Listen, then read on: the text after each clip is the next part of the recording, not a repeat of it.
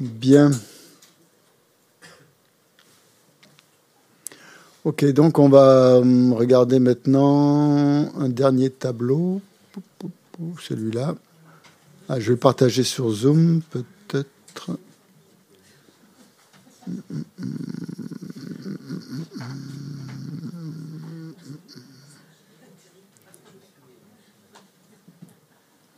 Est-ce qu'il y a des questions déjà?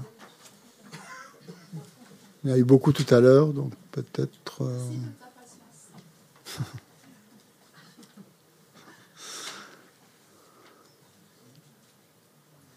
C'est bon, sur Zoom, vous voyez ce tableau qui s'appelle Aspiration, méditation et pratique Oui, Super. merci. Ah, Oui, ok. pourquoi, pourquoi il est venu comme ça? Il est devenu tout petit.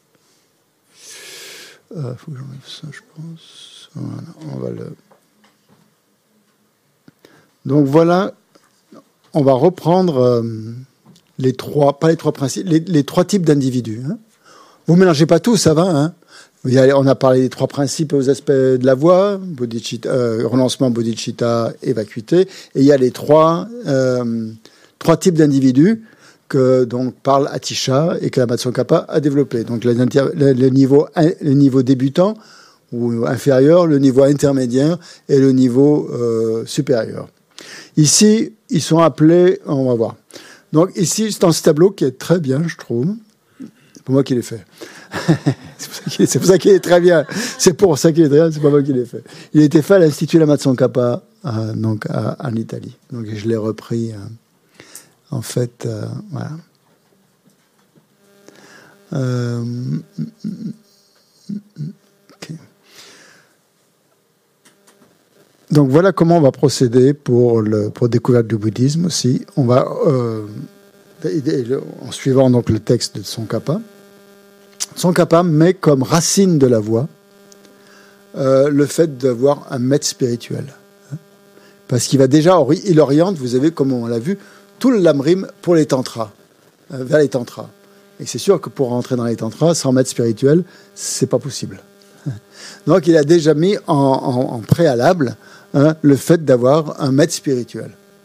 Donc on en parlera longuement dans, le prochain module. Ce sera l'objet du prochain module. Qu'est-ce que c'est qu'un maître spirituel? Quelles sont les qualités qu'il doit avoir? Voilà, tout ce qu'il faut éviter de faire, tout ce qu'il faut faire. Tout ça, on va, en parler en long, en, et en large et en travers. Et euh, donc, euh, ça veut dire que pour recevoir des instructions pour méditer, euh, idéalement, il faut un maître spirituel. Hein, Il faut un instructeur. Il faut quelqu'un, en tout cas. hein. Donc lui, il appelle un maître spirituel. Bon, après, ça peut être le lamrim. En fait, ça peut être notre maître spirituel. Le Bouddha peut être notre maître spirituel. C'est ça. hein. On n'est pas obligé d'avoir un maître euh, spirituel en chair et en os. On ne pas forcément dire ça. Donc ça veut dire qu'il faut qu'il y ait quelqu'un qui ait donné ces instructions. C'est ça que c'est un maître spirituel. C'est pour ça que c'est la base de la voie, c'est la racine de la voie. S'il n'y a personne pour donner les instructions, on ne peut pas avancer. Il n'y a pas de voie. Il n'y a pas de guide. Si vous n'avez pas de guide, vous ne prenez pas la voie, vous ne la suivez pas, parce que vous allez vous perdre. C'est trop compliqué. Il y a trop de, trop de méandres, trop de chemins qui, traversent. Euh, c'est pas balisé. hein. Donc il vous faut, c'est balisé un petit peu, mais bon, on confond tout. Alors on n'est pas sûr du balisage. Donc il vous faut un guide qui vous, qui vous, qui vous accompagne. Donc ce maître spirituel, ça va être ça. hein. donc euh, euh, donc ça c'est l'aspiration à cultiver, c'est-à-dire avoir un maître spirituel qui nous guide sur la voie. Donc euh, pour comment cultiver cette aspiration hein ben là, il va falloir méditer sur les qualités d'un maître spirituel. Quelles sont les qualités qu'on doit rechercher chez un maître spirituel? C'est comme une checklist, si vous voulez. Vous analysez si ce maître spirituel qui est là, il a cette qualité, cette qualité, cette qualité, cette qualité. S'il les a, très bien. Contrat. S'il les a pas, on attend. On n'est pas pressé, hein, de toute façon. Et aussi les qualités du disciple pour qu'il y ait une, euh, euh, relation de maître à disciple, il faut pour que ça fonctionne, ça va fonctionner dans les deux sens. Il faut que les deux aient des qualités. Hein Sinon, ça marche pas. Il y a toujours des qualités. Hein Donc, quelles, sont les- qualités qu'un disciple doit avoir s'il veut entretenir, pour aller à l'éveil, une relation de maître à disciple hein Donc ça, ça va être le, truc important de- pour cultiver cette aspiration. Et une fois que l'on a cultivé cette aspiration, qu'est-ce qu'on doit pratiquer? Eh bien, on va pratiquer comment faire pour suivre un maître spirituel en pensée et en action.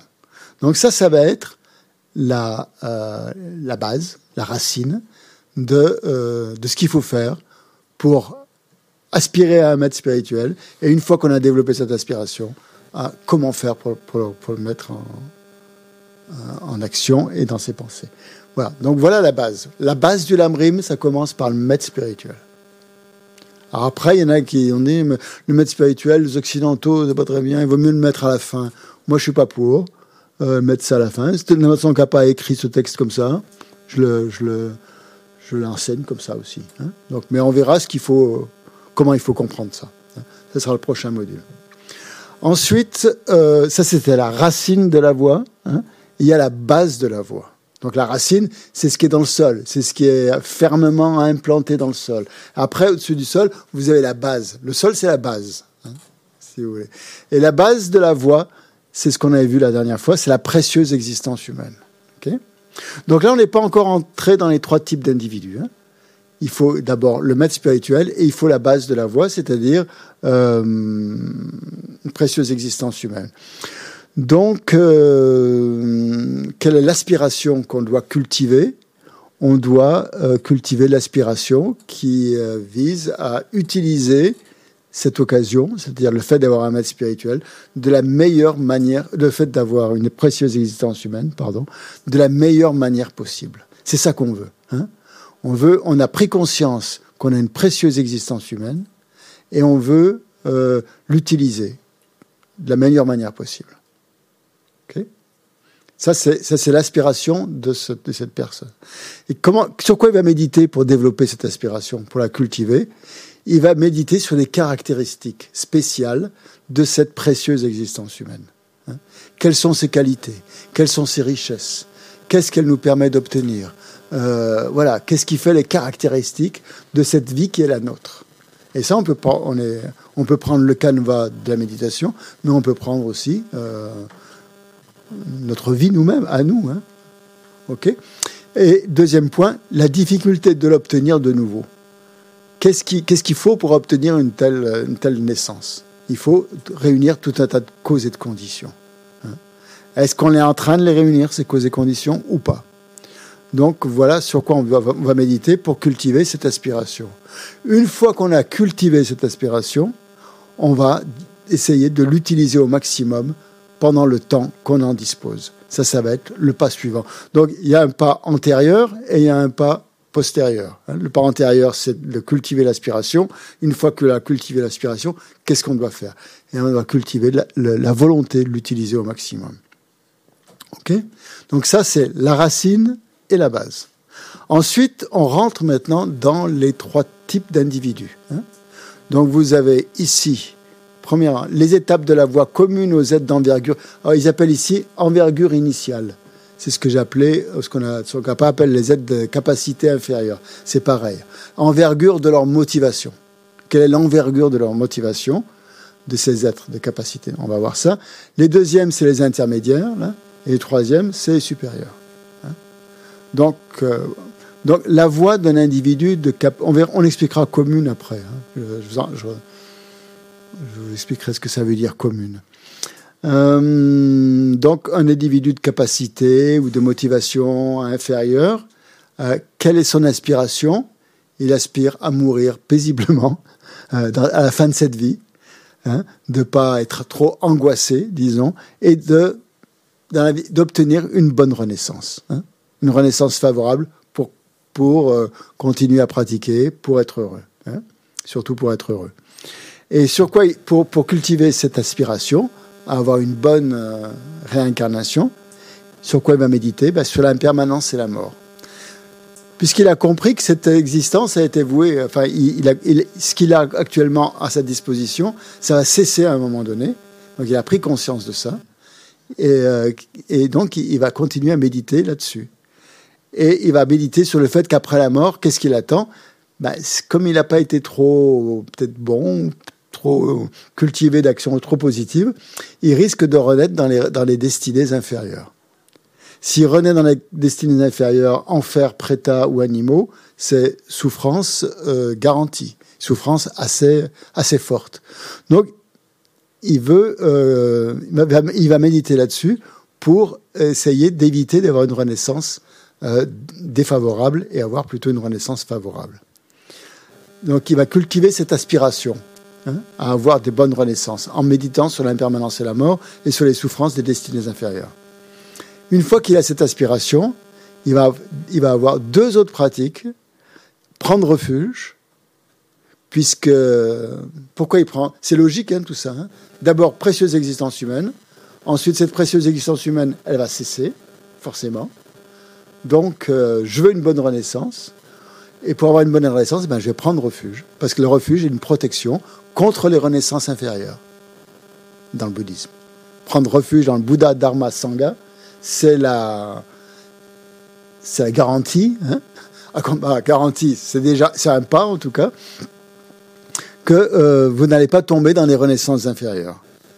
Donc, pour, la motivation, enfin pas la motivation, mais les causes qui vont être les causes d'une prise de refuge, elles vont être, ça va être deux choses. Ça va être de craindre, d'avoir peur, autrement dit, des souffrances des destinées inférieures, Première cause. Et deuxième cause, d'avoir confiance dans le Bouddha, le Dharma et la Sangha comme étant des refuges fiables qui vont éviter les souffrances des mondes inférieurs. Donc voilà les deux causes. Et le refuge, c'est bien beau. Mais comme disait Prabhu Karim Poché, supposez que vous êtes en montagne, que tout d'un coup vous voyez arriver un orage de grêle, et ça va faire mal, ça va tomber, et que euh, vous êtes là et vous priez et vous dites refuge, refuge, refuge, refuge, refuge, refuge, et vous bougez pas de place. Alors qu'il y, y, a une petite grotte là où vous serez à l'abri et voilà. Et euh, ce, qui que vous, est plus intelligent de faire, hein, c'est de, euh, une fois que vous avez vu la grotte, de vous précipiter sur la grotte et d'être euh, à l'abri, ou vous ne pas un arbre parce qu'il y a de l'orage, ça peut être dangereux. Une grotte, vous serez à l'abri. Donc, prier le refuge, c'est certainement très bien, mais il euh, faut agir aussi.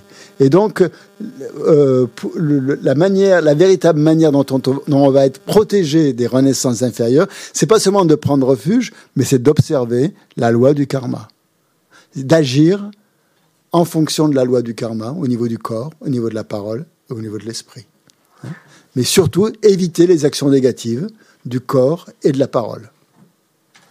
Hmm? C'est déjà, déjà énorme. Hein? éviter les actions négatives de l'esprit, c'est déjà beaucoup plus compliqué. Hein? Mais notre esprit, il invente tout un tas de choses.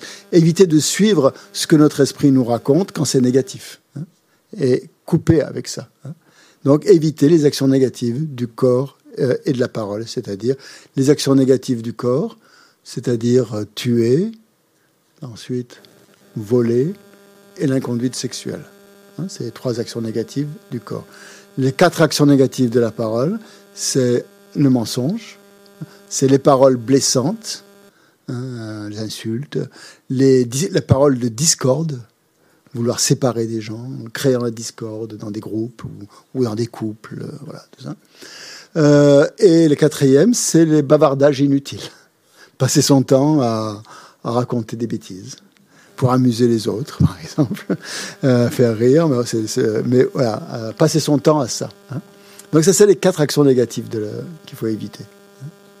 Et si possible, après les trois actions négatives de l'esprit, c'est-à-dire euh, la convoitise, cet, esprit de vouloir toujours ce que les autres ont.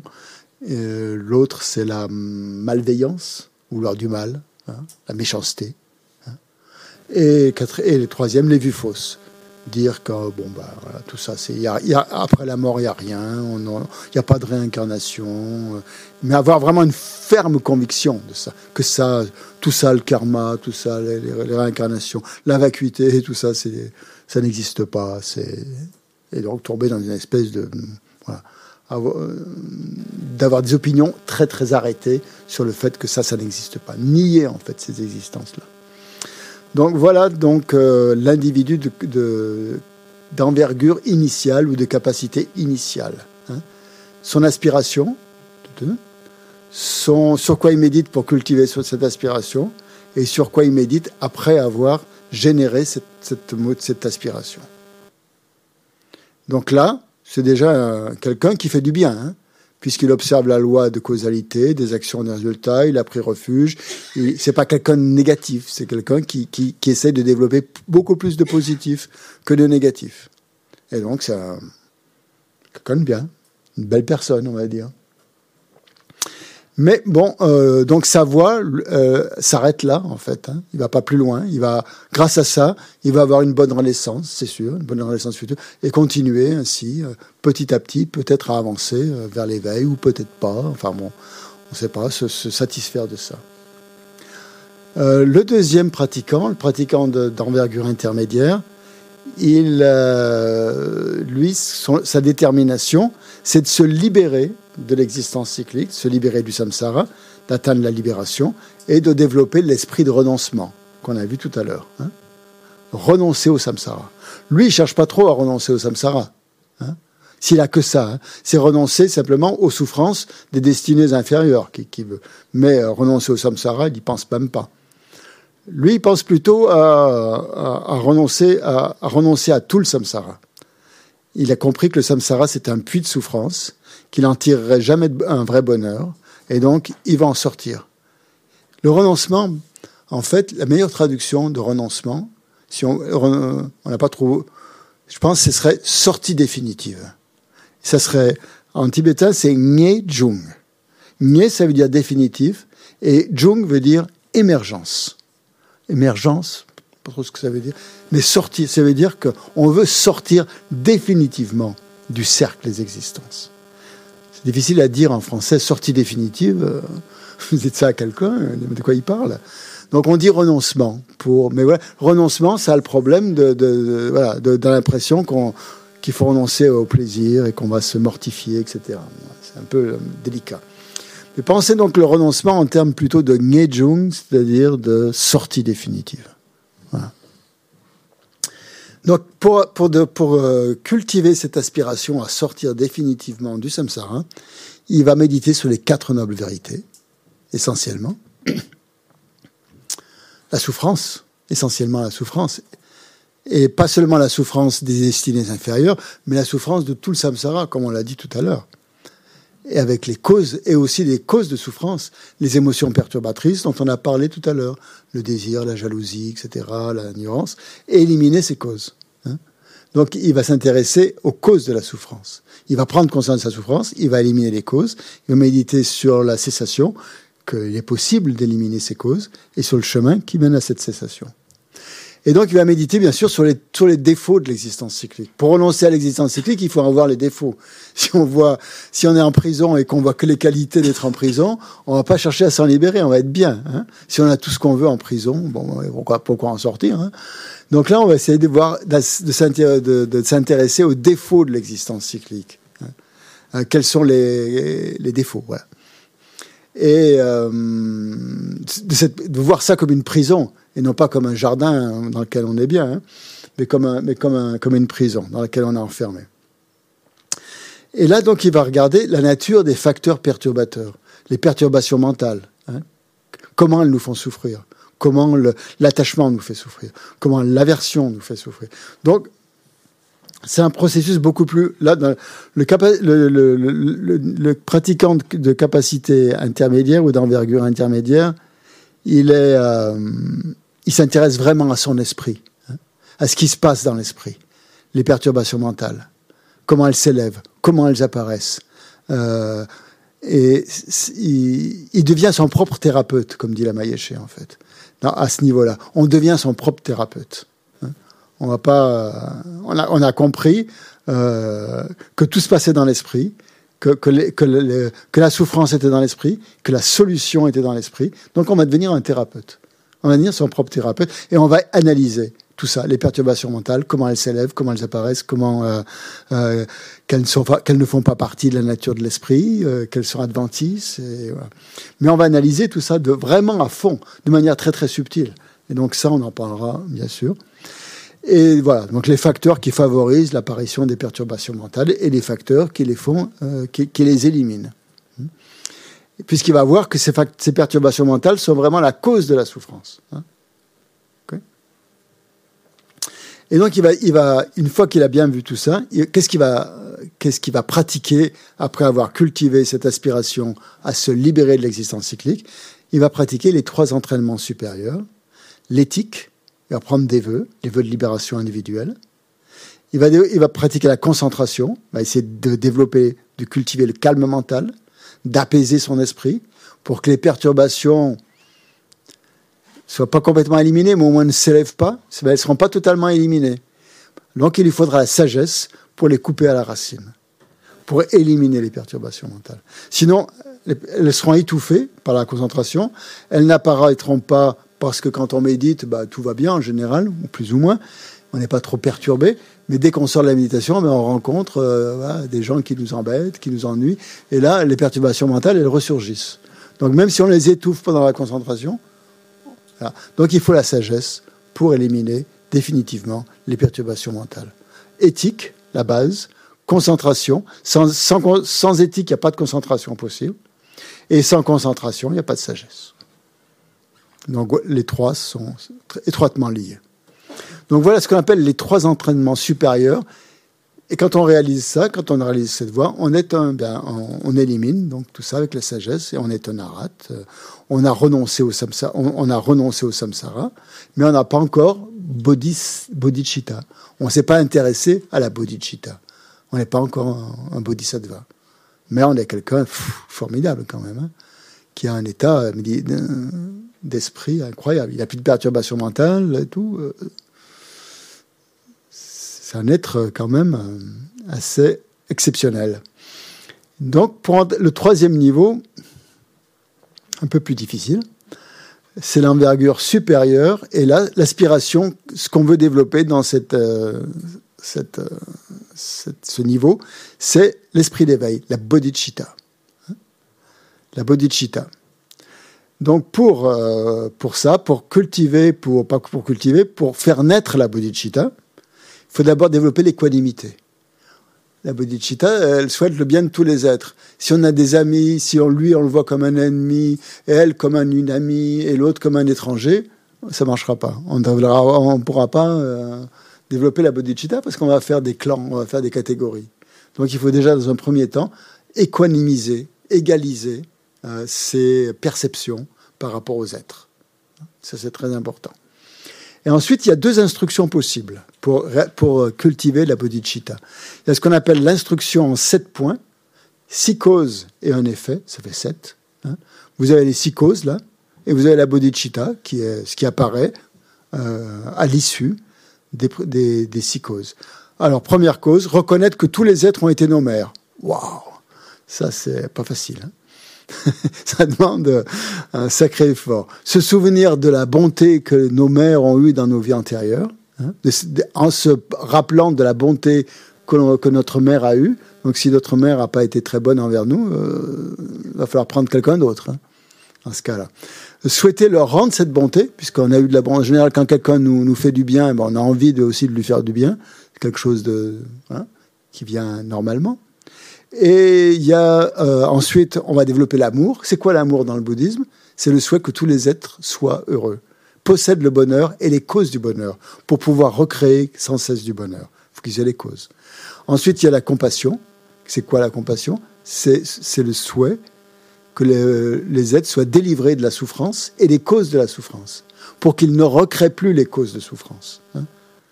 Donc amour, bonheur, que les êtres soient heureux, compassion, qu'il n'y ait plus de souffrance. On va développer, ça, ça va amener la grande compassion ou l'attitude extraordinaire à prendre la responsabilité, à vouloir prendre la responsabilité par soi-même de libérer tous les êtres de l'existence cyclique et de les amener à l'éveil. C'est ça la bodhicitta. Pour ça, atteindre l'éveil, pour ça. Donc ces, sept points sont, une, euh, sont des causes qui amènent un effet qui est la bodhicitta. Il y a une autre méthode qui s'appelle égaliser et échanger de soi, soi et autrui. Hein? Donc c'est pareil, égaliser soi et autrui, voir qu'il n'y a pas de différence entre soi et autrui. On cherche tous le bonheur, hein, en gros. Euh, voir les inconvénients de l'attitude égoïste, de la saisie égoïste qu'on a appelé l'auto-chérissement, que tous les problèmes qu'on rencontre, en fait, ils n'ont qu'une source, c'est l'auto-chérissement. Que ce soit dans le monde, que ce soit au niveau familial, que ce soit au niveau social, que ce soit au niveau... Si on regarde bien la racine des problèmes, c'est la, saisie égoïste. Hein. Donc, c'est analyser ça. Voir quels sont les bienfaits qu'il y a à aimer les autres, à vouloir les chérir, à vouloir leur bien. Donc, les bienfaits de l'altruisme, méditer là-dessus. Et échanger soi et autrui. Ça, c'est le plus difficile. Ça ne veut pas dire se mettre à la place de l'autre, simplement. Ça veut dire que chaque fois que l'on a une pensée ou une attitude tournée vers soi, eh bien, à la place de soi, on met l'autre. C'est-à-dire on, intervertit le soi et les autres pour éliminer le soi, éliminer le moi, on met l'autre à la place. Donc chaque fois qu'on a une tendance à vouloir satisfaire euh, son, propre égoïsme, eh bien, à la place de cet ego, de cet égoïsme, on met l'altruisme, on met l'autre à la place. Voilà. Et ça, c'est dans, tous ses actes, dans toutes ses paroles, dans toutes ses pensées, bien sûr. Et il y a une pratique, celle qu'on a fait hier soir pendant euh, Vajrasattva, prendre et donner. On prend les souffrances des autres et on leur donne leur bonheur. Hein ok. Shogun pas une belle expression, euh, une belle image pour ça que j'ai trouvé très très bonne. Il dit euh, vous euh, euh, vous êtes dans votre salle de bain, vous allez prendre un bon bain chaud parce qu'il fait froid dehors et votre bain chaud. Puis votre voisin vient frapper à la porte, il a une panne d'électricité chez lui, et il a fait couler le bain, et il est froid. Vous dites à votre voisin, viens, te baigner, viens dans ma baignoire, moi je vais aller dans la tienne. vous donnez votre baignoire de bain chaud à votre voisin, et vous, vous allez vous baigner dans sa baignoire froide. J'ai trouvé ça très drôle. Euh, c'est comme ça qu'il explique prendre et donner, hein. Bon, voilà. Euh, et... Euh, et vous arrivez à la bodhicitta aussi. Hein. vous cultivez cette bodhicitta. C'est une autre méthode. Donc il y a deux méthodes pour cultiver cette aspiration.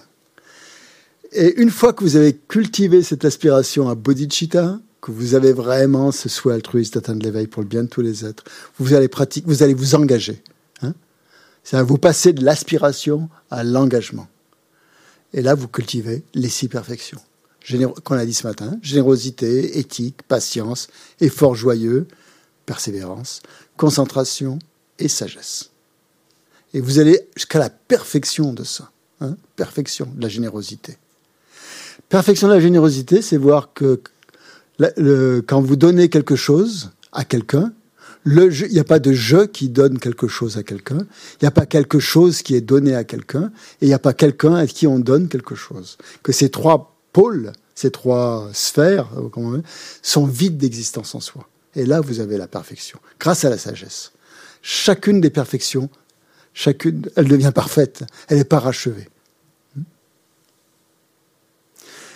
Bon, il y a quatre moyens de rassembler des disciples à ce moment-là. Un bodhisattva va essayer de rassembler des disciples pour les amener à l'éveil. Donc, il va pratiquer la générosité. Il va essayer de leur donner des enseignements en utilisant des paroles agréables. Il va pas les insulter. Il va leur enseigner la conduite juste, hein, comment euh, se comporter, quoi, au niveau, euh, à tous les niveaux. Et lui, il va agir en accord avec ses enseignements, lui ou elle. Hein. C'est-à-dire, si le maître euh, vous enseigne, il vous dit, euh, voilà, faites ce que je vous dis, mais ne faites pas ce que je fais, c'est pas un maître. Hein. Donc, euh, voilà, il va essayer de rassembler ses disciples en, en montrant l'exemple, autrement dit, en agissant en accord avec ses paroles. Et là, la voie qui s'ouvre à ce moment-là, où on est, qu'on est capable de pratiquer, c'est la voie des tantras, hein, qui va booster, qui va accélérer le processus et va vous amener rapidement à l'éveil. Donc voilà en gros, de manière très très schématique et survolée, les, euh, les niveaux, les aspirations et les pratiques des, de ces trois niveaux de pratiquants. Voilà. Ok Et c'est ça qu'on va étudier pendant la découverte du bouddhisme, hein. depuis le maître spirituel jusqu'à l'introduction au tantra. Donc voilà le parcours, voilà le chemin qu'on va faire. On va étudier chacun de ces thèmes à fond. Enfin, à fond. Euh, au niveau de découverte du bouddhisme. Hein.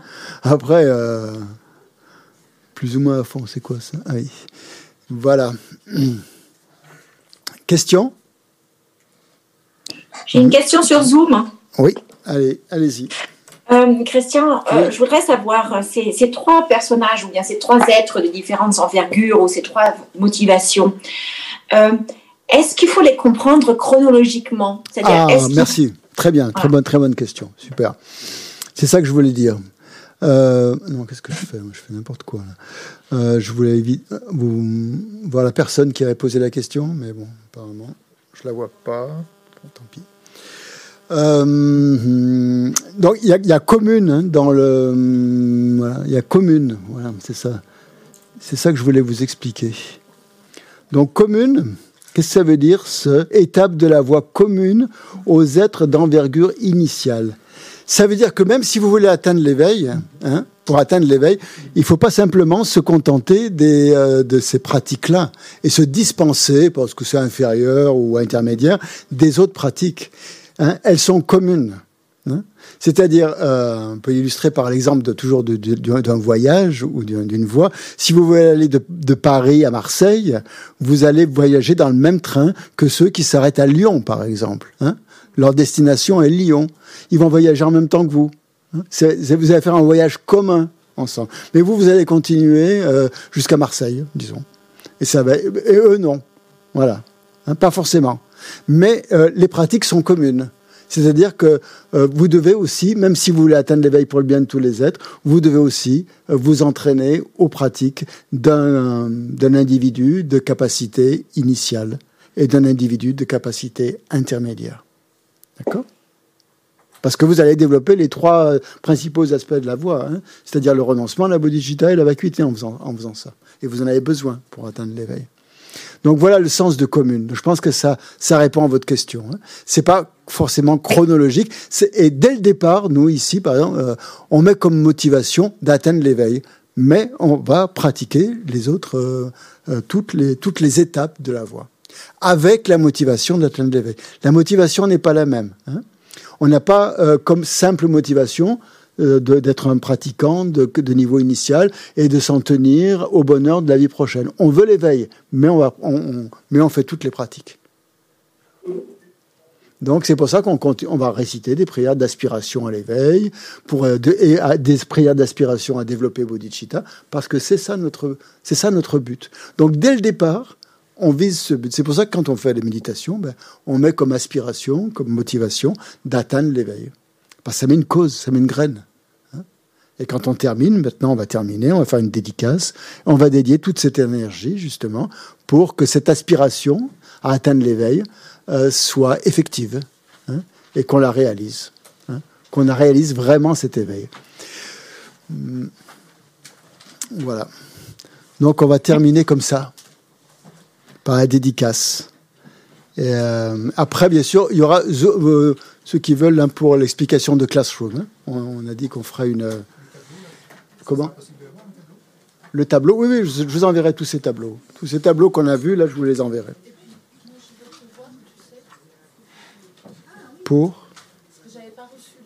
Ah, ben on le verra avec Alexis tout à l'heure. Hein. on parlera. Alexis va venir dans trois minutes et on va, on va parler de ça, justement.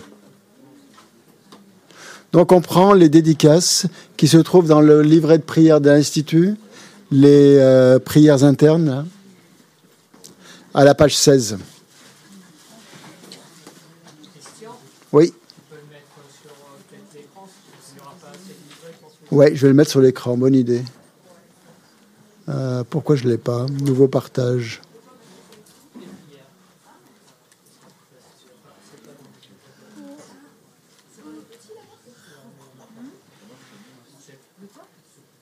Ah, je crois que je ne trouve plus les.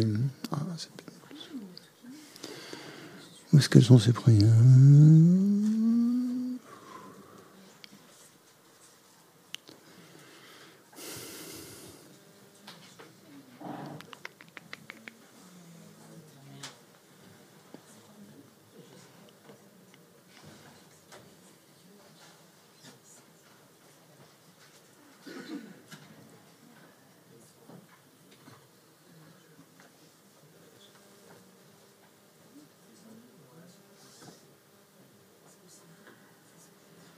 Là, voilà, voilà.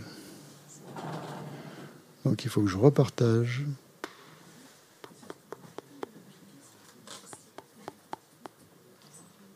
Prières internes. Les voilà. Maintenant, il faut les agrandir. C'est bon? Vous les voyez là?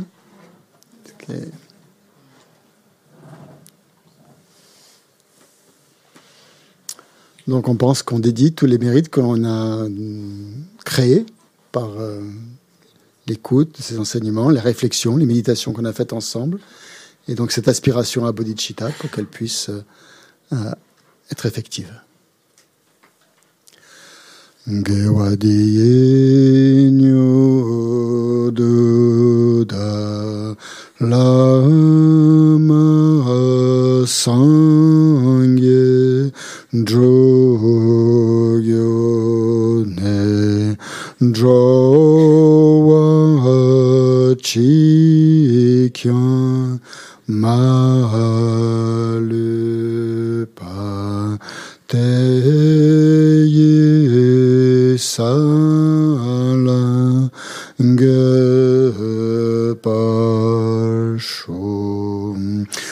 Ceux qui sont malades recouvrent rapidement la santé, que toutes les maladies de ce monde disparaissent à jamais, que dans aucune contrée, de par ce vaste monde, n'advienne épidémie, famine ou conflit, que les êtres vivent dans la vertu et le bonheur grâce à la richesse du Dharma, et que croissent l'abondance, la prospérité et l'excellence. pour développer l'esprit d'éveil et la vue de la vacuité, Zhong chu sem chu rinpo che ma kye pa nam kye gyo che kye pa nyam pa me pa yang go ne gong du pel wa shu. Ton Ye Ta Wa Rinpo Che Ma Kye Pa Nam Kye Gyo Che Kye Pa Nyam Pa Me Pa Yang